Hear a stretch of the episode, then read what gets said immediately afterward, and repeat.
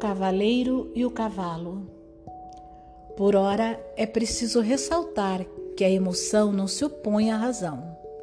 Nossas emoções atribuem valor a experiências e, por conseguinte, são o fundamento da razão. O conhecimento que temos de nós mesmos é produto do equilíbrio entre o cérebro racional e o emocional. Se esses dois sistemas estão equilibrados, nós nos sentimos nós mesmos.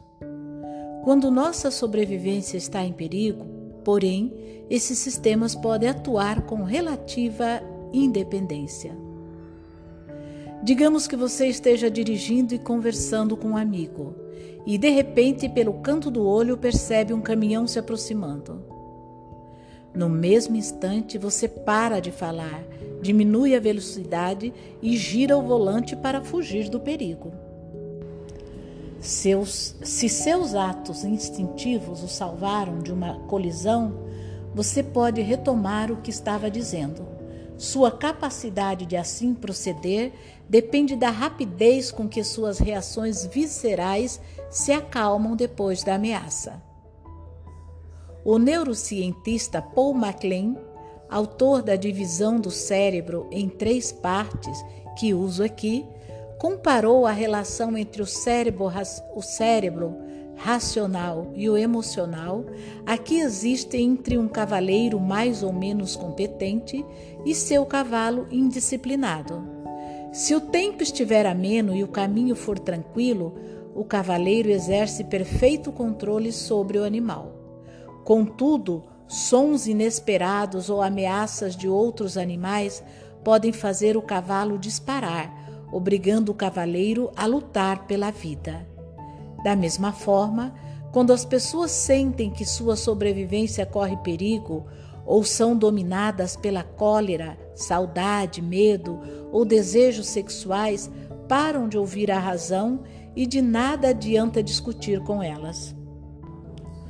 Toda vez que o sistema límbico decide que algo é uma questão de vida ou morte, os caminhos entre os lobos frontais e o sistema límbico tornam-se extremamente tênues. Em geral, os psicólogos tentam ajudar as pessoas a usar o discernimento ou a compreensão da situação para controlar o comportamento. No entanto, pesquisas da neurociência mostram que raríssimos problemas psicológicos resultam de defeitos de compreensão na maior parte das vezes, originam-se em regiões mais profundas do cérebro, responsáveis por governar a percepção e a atenção. Quando a sirene do cérebro emocional insiste em indicar que você está em perigo, não há discernimento que consiga silenciá-la. Isso me lembra uma comédia na qual um paciente que pela sétima vez participava de um programa de controle da cólera, louva as virtudes das técnicas que aprendeu.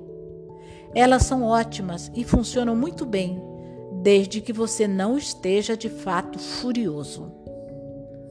Se o cérebro racional e o emocional estão em conflito, por exemplo, se estamos com raiva de uma pessoa que amamos, ou temerosos em relação a alguém de quem dependemos ou mesmo apaixonados por uma pessoa fora de nosso alcance, segue-se um cabo de guerra.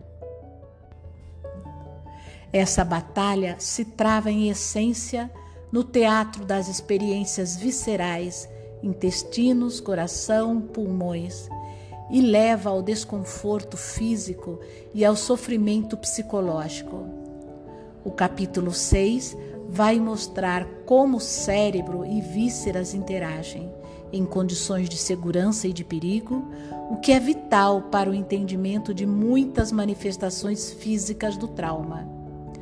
Encerro o capítulo com um exame de mais duas tomografias cerebrais que ilustram aspectos vitais do estresse traumático a reexperimentação perpétua do trauma, reviver imagens, sons e emoções e a dissociação.